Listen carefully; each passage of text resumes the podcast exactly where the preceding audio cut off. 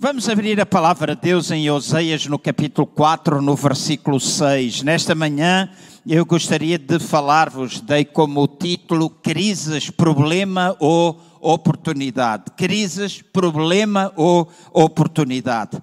Em Oseias no capítulo 4, no versículo 6, é mencionado: Meu povo está sendo destruído porque lhe falta o conhecimento. O meu povo está sendo destruído porque lhe falta o conhecimento. Eu creio que a maior, maior revelação que um homem pode ter é conhecer a vontade de Deus. Quando nós conhecemos o plano de Deus para as nossas vidas, quando nós conhecemos a sua vontade para nós, creio que uma das coisas, entre as muitas coisas que acontecem, uma das mais importantes é que isso muda a forma como nós pensamos.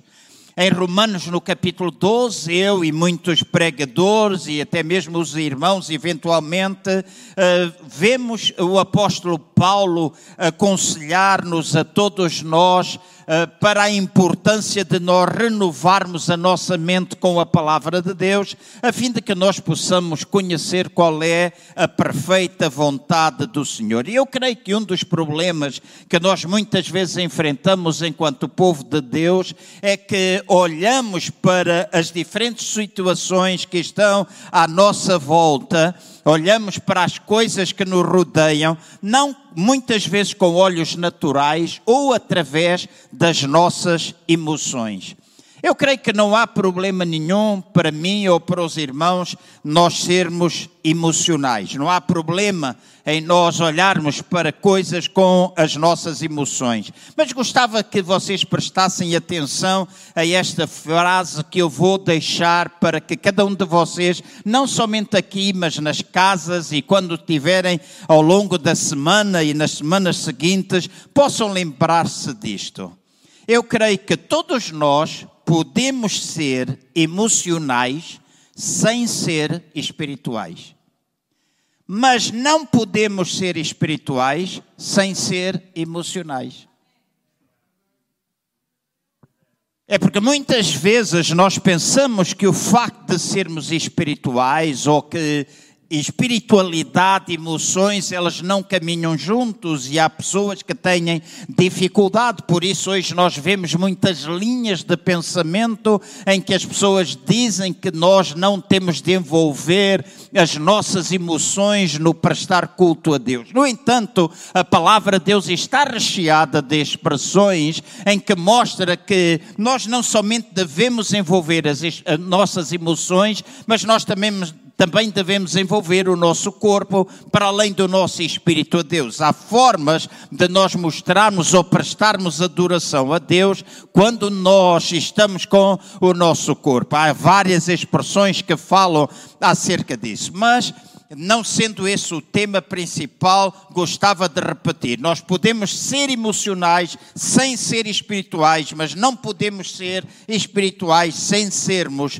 emocionais.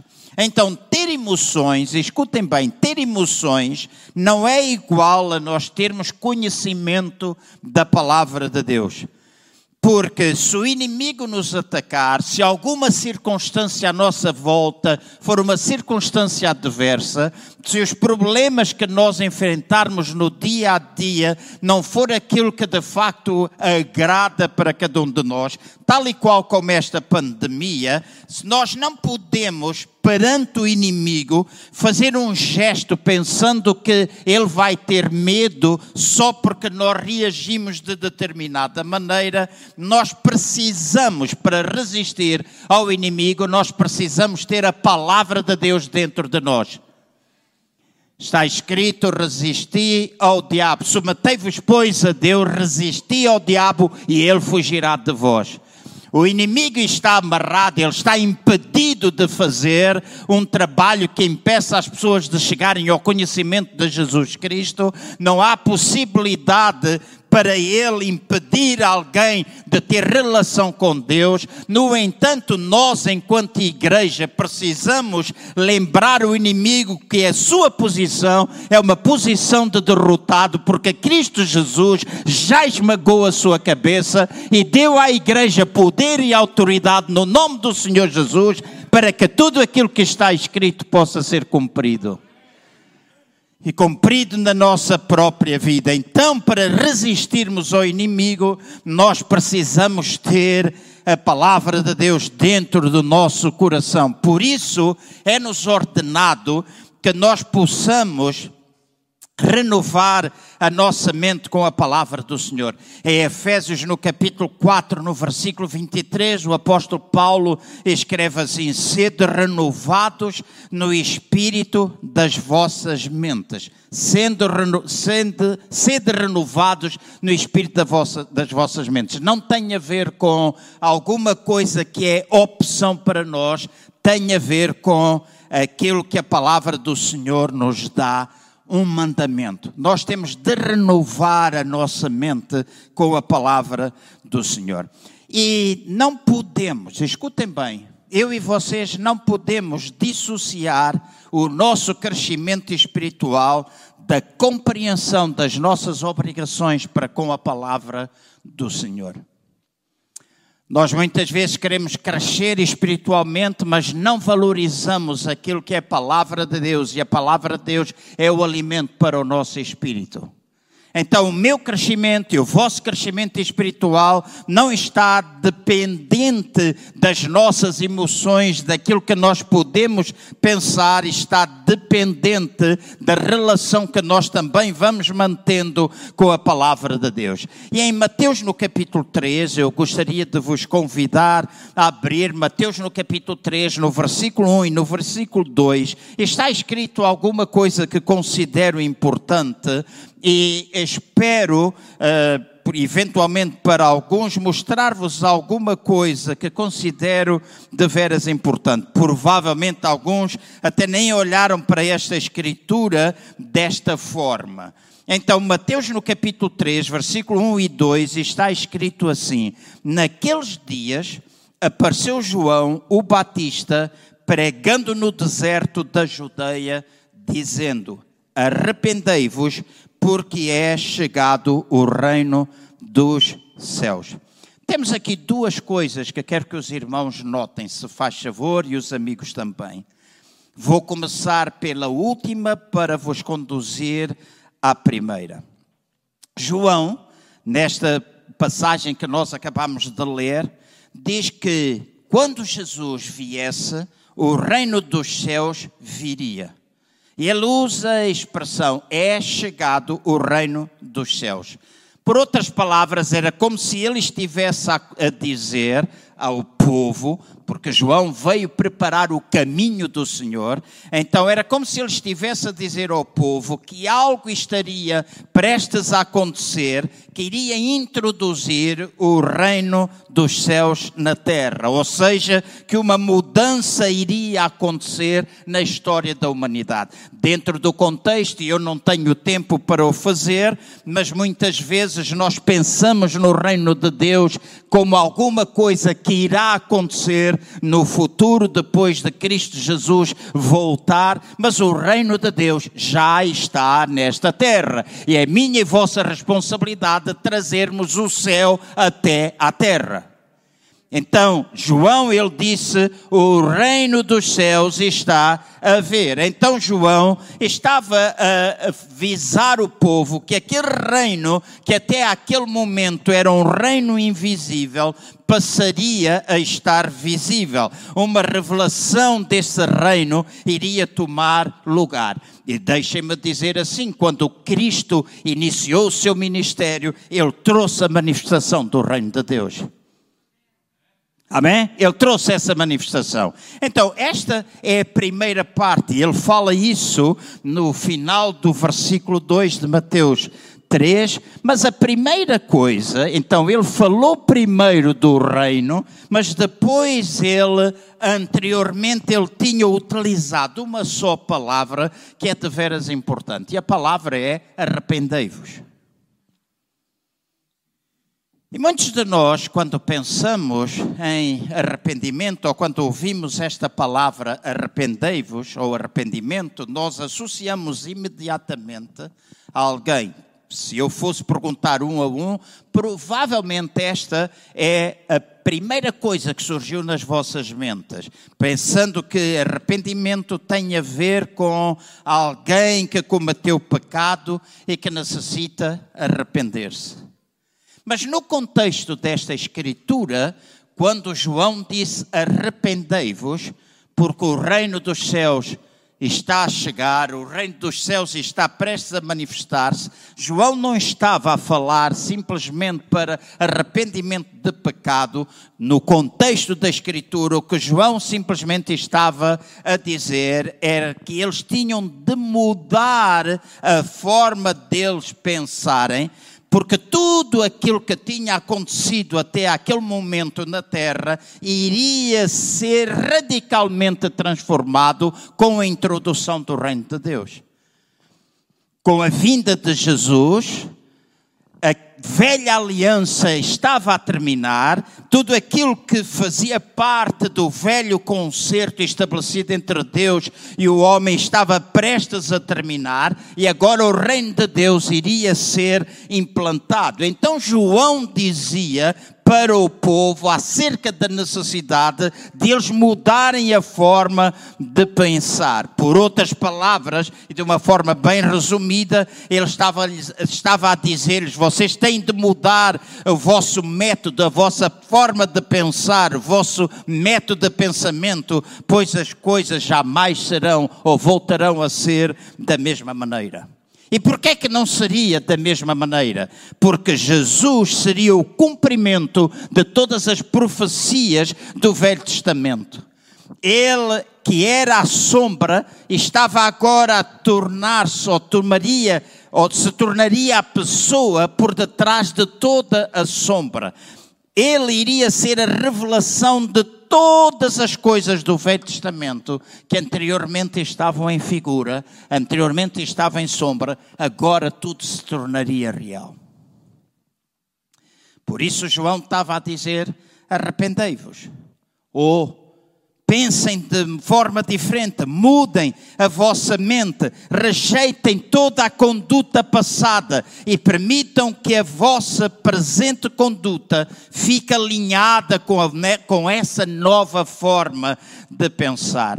E deixem-me dizer, hoje há muita gente à volta da igreja que, apesar de fazer parte da nova aliança, ainda pensa da forma como se fosse a velha aliança ou vivesse na velha aliança. Ainda há muita gente que está presa a uma forma antiga de pensar, carregam consigo tradições, carregam consigo costumes, carregam consigo pensamentos retrógrados, carregam consigo coisas que não estão na palavra de Deus, mesmo que anteriormente ouvidos dentro de uma igreja, mesmo que ensinos tivessem sido dados a cada um de nós no passado e nós temos dificuldade em vermos-nos livres dessas coisas. Não tenho tempo, meu tempo é escasso, mas eu lembro a forma como eu fui educado. Ouvi tantas coisas na minha infância, ouvi tantas coisas na minha adolescência, na minha juventude, que me aprisionavam, que carregavam culpa sobre mim, quando na, na verdade a palavra de Deus nem sequer mencionava tais coisas.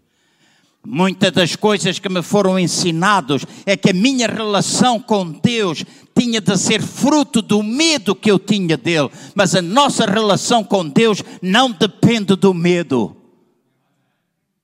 Tu não tens de ter medo de Deus, tu tens de te relacionar como filho para pai, pai para filho. Essa é alguma coisa de intimidade. Então eu não devo deixar de fazer coisas que contrariam a palavra, porque eu tenho medo do castigo, mas porque eu reverencio ao Senhor, eu honro ao Senhor e eu não quero fazer aquilo que lhe desagrada.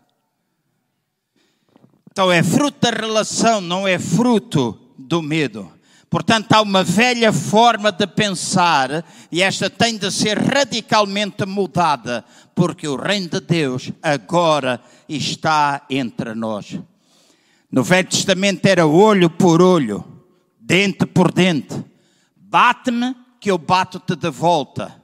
Ofendes-me, já levas o troco.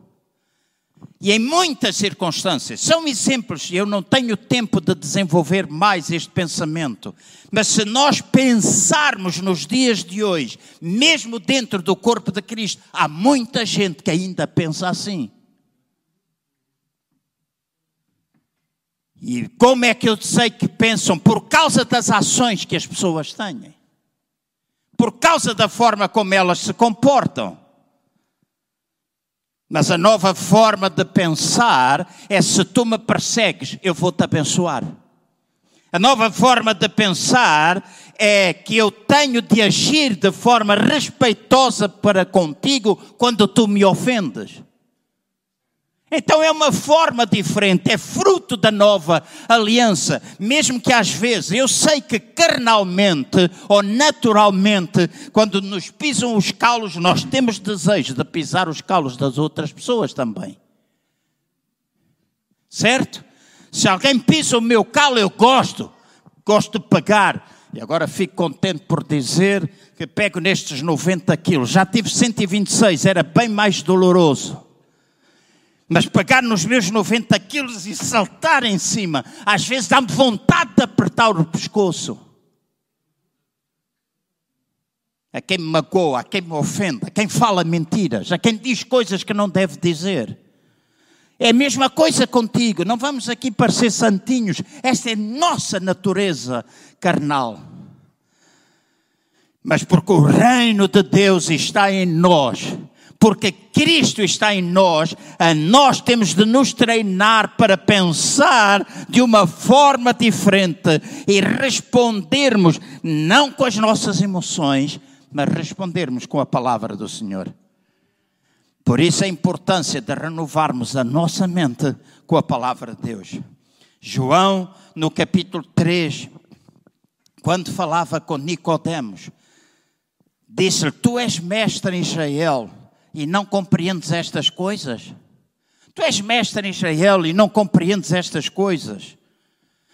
Este verso dá-nos uma compreensão clara de que muitas pessoas podem ter conhecimento, mas apesar de toda a informação, podem não ter revelação. E não é o conhecimento que produz mudança na nossa vida é a revelação da palavra de Deus nos nossos corações, no nosso espírito.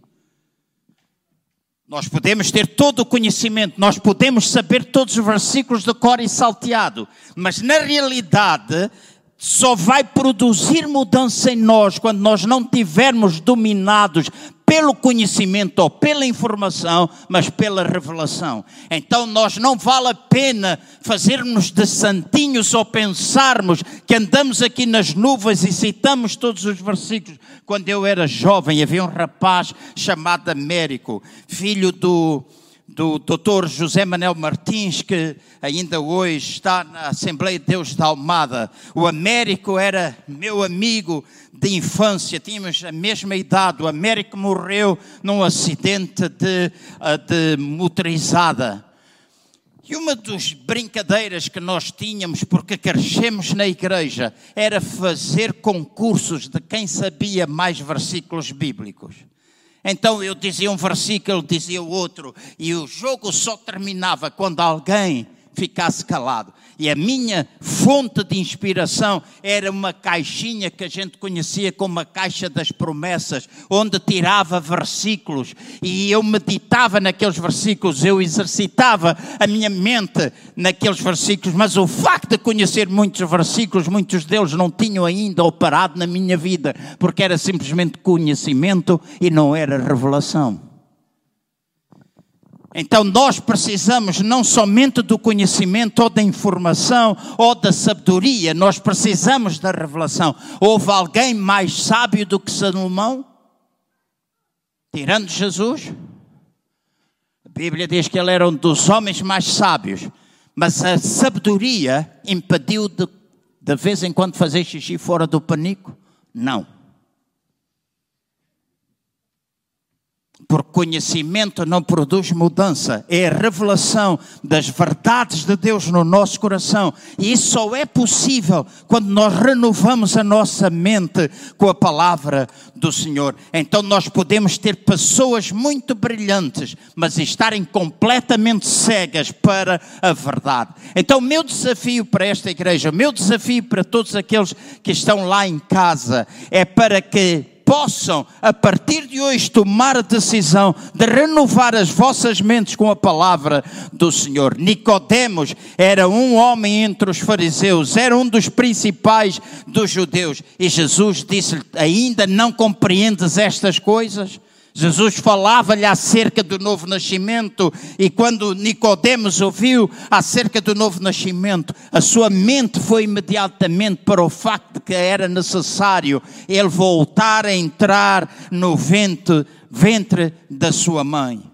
E Jesus estava-lhe a dizer: Oh, tu já devias ter conhecimento bíblico suficiente, através da tua experiência, através de tudo aquilo que sabes, acerca da lei, acerca de tudo aquilo que está escrito, tu deverias perceber o que é que eu te estou a dizer, mas na verdade tu não estás a entender nada.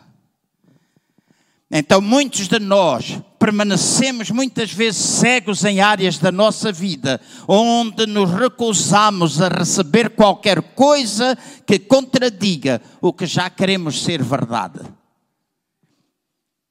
Vou explicar isso por outras palavras nós não mudaremos se continuarmos a crer no que queremos, mesmo que alguém nos diga a verdade e torne aquilo que nós queremos uma mentira, nós não mudaremos se não mudarmos dessa forma, essa forma de pensar. Muitas vezes nós temos uma verdade adquirida ou alguma coisa que nós pensamos e que achamos ser a verdade, mas se alguém nos traz a verdadeira verdade, vamos pôr assim, e que vem contrariar a mentira, nós não mudaremos enquanto não aceitarmos a verdade como alguma coisa que nós devemos ter. Então, volto outra vez àquilo que eu disse no princípio. A nossa conduta, enquanto cristãos, não é pelas emoções, é pela revelação que nós temos da palavra do Senhor. E a palavra do Senhor é a verdade. Então, nós não resistimos ao inimigo. Nós não resistimos ao inimigo com gestos de medo, com as nossas emoções. Nós não nos arrependemos porque choramos baba e ranho. Nós nos arrependemos quando nós mudamos a nossa forma de pensar. E quando o povo, que é o povo do Senhor, se arrepender dos seus maus caminhos, se arrepender da forma como pensar, quando o povo de Deus se humilha e busca a face do Senhor, o Senhor ouve dos céus, sara a nossa terra. E as coisas que estão permitidas para nós são coisas que vão acontecer na nossa vida. Tiago, no capítulo 2, no versículo 23, diz assim: E cumpriu-se a escritura que diz: Abraão creu em Deus e isso lhe foi imputado para a justiça e foi chamado amigo de Deus. Quando a semana passada eu li este versículo, um versículo que eu conheço há muitos anos, que vocês conhecem, nós todos sabemos, cristãos com bastante experiência, crentes há muitos anos, nós sabemos que Abraão foi conhecido como o amigo de Deus. Mas a outra semana eu estava a pensar neste verso, e o pensamento que me inundou foi: se eu, João Cardoso, se tu, meu irmão, minha irmã, estás disposta a perder ter todos os nomes pelos quais tu és conhecido, para seres conhecido como amigo de Deus. Às vezes nós lutamos pelos nossos nomes, pelo apóstolo. Hoje muita gente luta para ser apóstolo, pelo profeta, pelo pastor, pelo ancião, pelo diácono, pelo líder, pelo coordenador, pelo doutor, pelo engenheiro. Tanta gente hoje luta por nomes. Mas eu creio que não há nada para nós, filhos de Deus, mais importante ou não há nome nenhum mais importante do que nós sermos conhecidos como amigos de Deus. Porque ser chamado amigo de Deus significa que todas as coisas são possíveis na nossa vida. Nada é deixado para trás na nossa vida. E a razão, escutem bem, nós ouvimos, ah, Abraão é amigo de Deus. Mas qual é a razão porque ele ficou conhecido como amigo de Deus? A razão principal, a palavra Deus dá, é porque ele creu em Deus.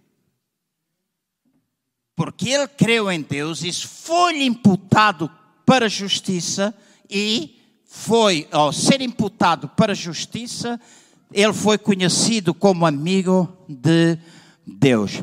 E agora eu não sei se os irmãos ouvirem este versículo, se os irmãos conseguem ver toda a dimensão que está aqui relacionada ou que está aqui envolvida. Abraão não tinha uma Bíblia, Abraão não tinha televisão, Abraão não tinha Facebook, Abraão não tinha acesso à internet, Abraão não tinha Joyce Meyer para ouvir, não tinha Steve Furlick da Elevation Church, não tinha Joel Austin, depende das tuas preferências, ele não tinha ninguém para ouvir, ele recebeu uma revelação de Deus e diz que ele creu em Deus e isso lhe foi imputado por justiça. E ao ser imputado por justiça, a razão principal é porque Abraão, apesar de não ter nada dessas coisas, ele teve fé em Deus. Então tu não podes dissociar essa verdade de tu creres. Se tu crês, se tu crês todas as coisas serão diferentes. E há uma diferença muito grande entre aquelas pessoas que progridem em Deus e alguém que se afasta de Deus. E a diferença está Aqueles que progridem é porque creem naquilo que está escrito. Quem não progride é aquele que não crê naquilo que está escrito. E eu não vou dizer que às vezes eu e vocês não tenhamos dúvidas, porque as dúvidas fazem parte da nossa vida. Às vezes eu tenho dúvidas. Muita gente ficou ofendida com a Madre Teresa de Calcutá quando ela morreu e alguém encontrou coisas que ela escreveu onde ela disse que tinha dúvidas. Qual de nós que está aqui não teve dúvidas já?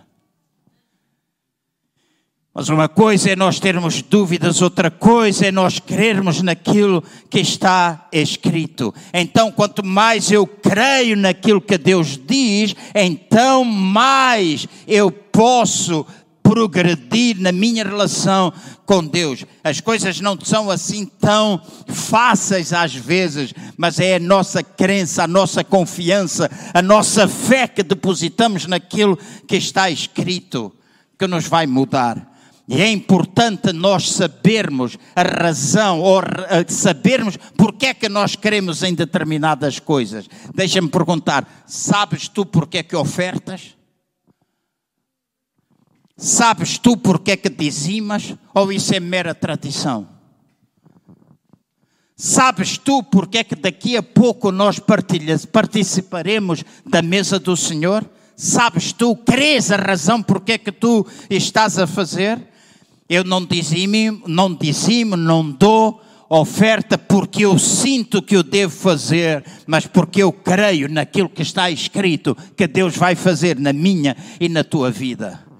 E na minha e tua vida, e o meu tempo passou um pouquinho já, mas na minha e na tua vida, nós vamos sempre estar envolvidos em duas fases da nossa fé. A primeira é uma fé que é crescente. A minha fé crescente é proveniente da primeira vez que eu confiei em Deus. Eu vi Deus operar, eu vi Deus estender a sua mão, Deus viu, eu vi Deus trazer solução àquilo que eu apresentei, apresentei quando confiei. E a minha fé torna-se ou tornou-se mais forte. Mas nem sempre é assim na nossa vida. Às vezes nós precisamos viver naquele estágio em que a nossa fé é uma fé real. E a fé real é uma fé que não está dependente daquilo que eu vejo, mas está dependente de eu crer naquilo que está escrito, mesmo que eu não o sinta, mesmo que eu não receba nada, mesmo que eu não veja qualquer resultado no momento, eu decido crer em Deus de todas e quaisquer formas.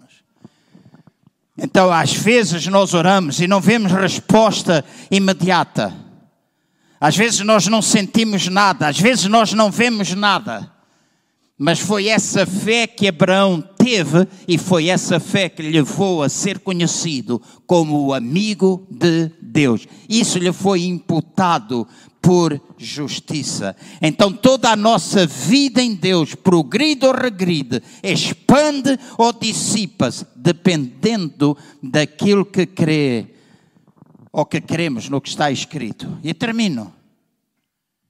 Se na palavra de Deus está escrito, eu sou o Senhor que te sara, eu tenho de crer que Ele é o Senhor que me cura, não importa aquilo que o meu corpo possa dizer.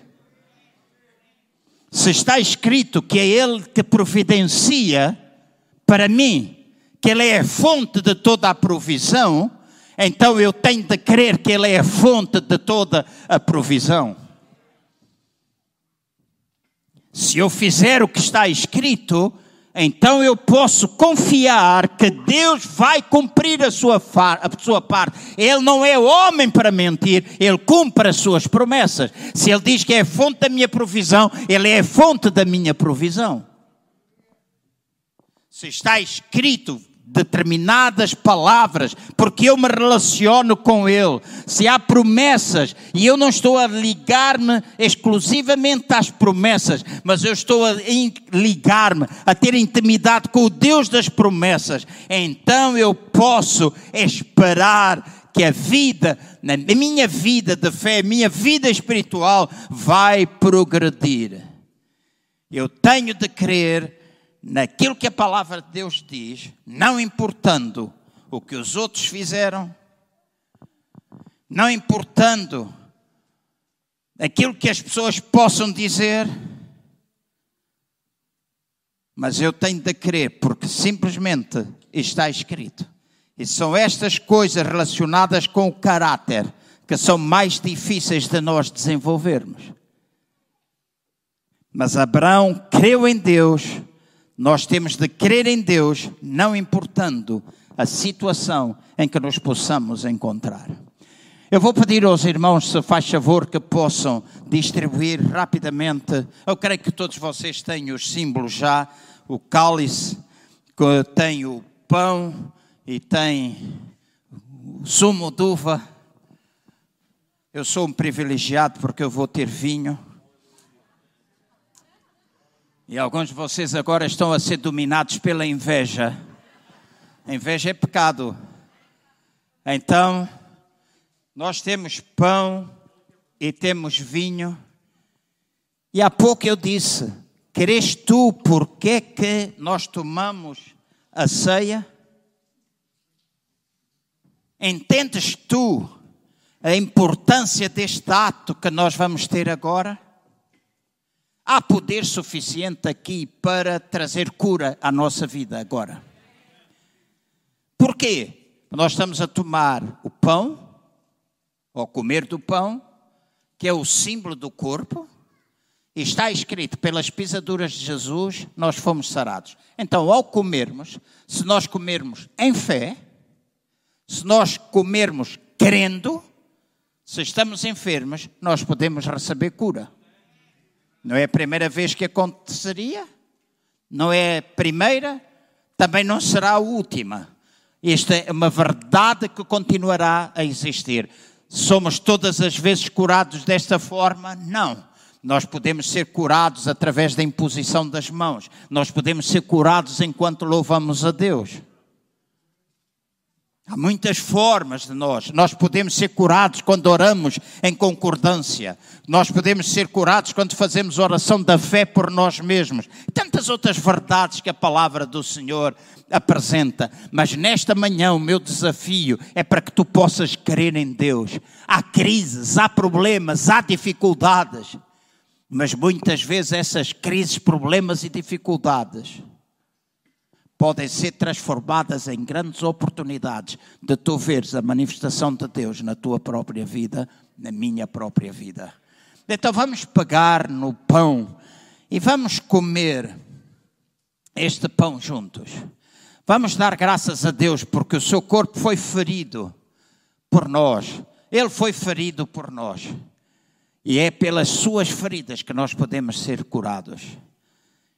Então lembramos pessoas que estão enfermas neste momento e nós declaramos essa palavra para todos os que estão doentes em casa, para todos aqueles que estão doentes. Nós declaramos agora em nome do Senhor Jesus cura. Nós declaramos que o seu corpo poderá ficar de acordo com aquilo que está escrito. E até mesmo alguém que esteja aqui curado espiritualmente, curado emocionalmente, curado fisicamente, porque Ele é a cura total para o homem total. Ele não muda. Então as tuas emoções podem ser curadas agora. Se tu creres em Deus, se tu confiares naquilo que está escrito, teu corpo pode ficar curado no momento em que nós comemos deste pão. Vamos fazê-lo juntos?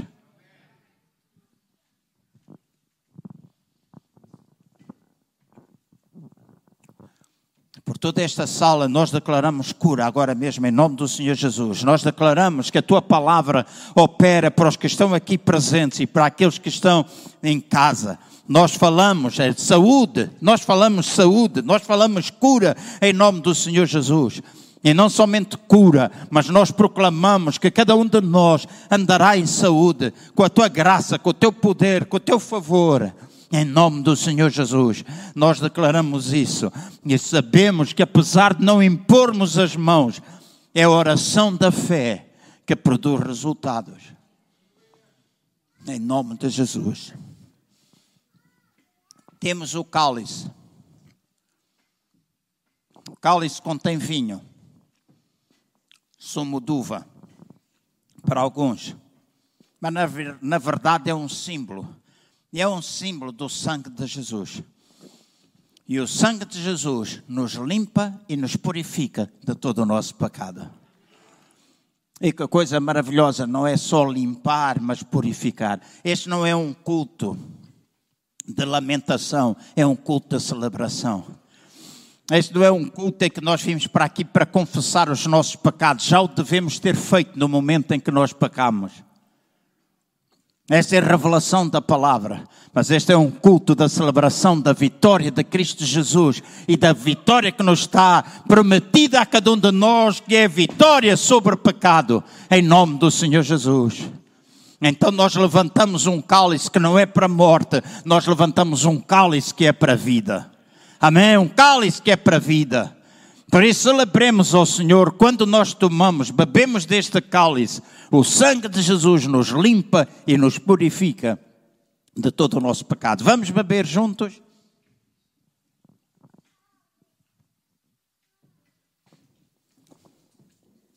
Aleluia.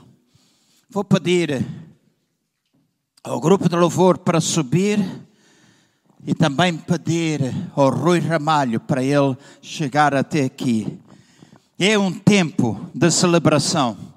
É complicado, nosso tempo corre velozmente, mas deixa-me dizer: crê, crê, crê em Deus. Tua fé é colocada em Deus, isso vai ser imputada por justiça, justiça, posição reta, sem qualquer sentimento de inferioridade, condenação ou culpa na nossa vida.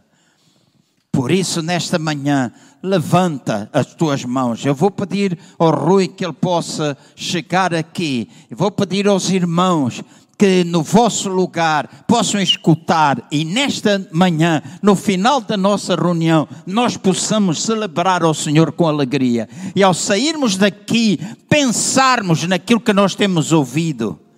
Nosso crescimento depende da nossa relação com nós temos com a palavra do Senhor e com a renovação da nossa própria mente. Não é o que tu pensas, mas é aquilo que Deus pensa.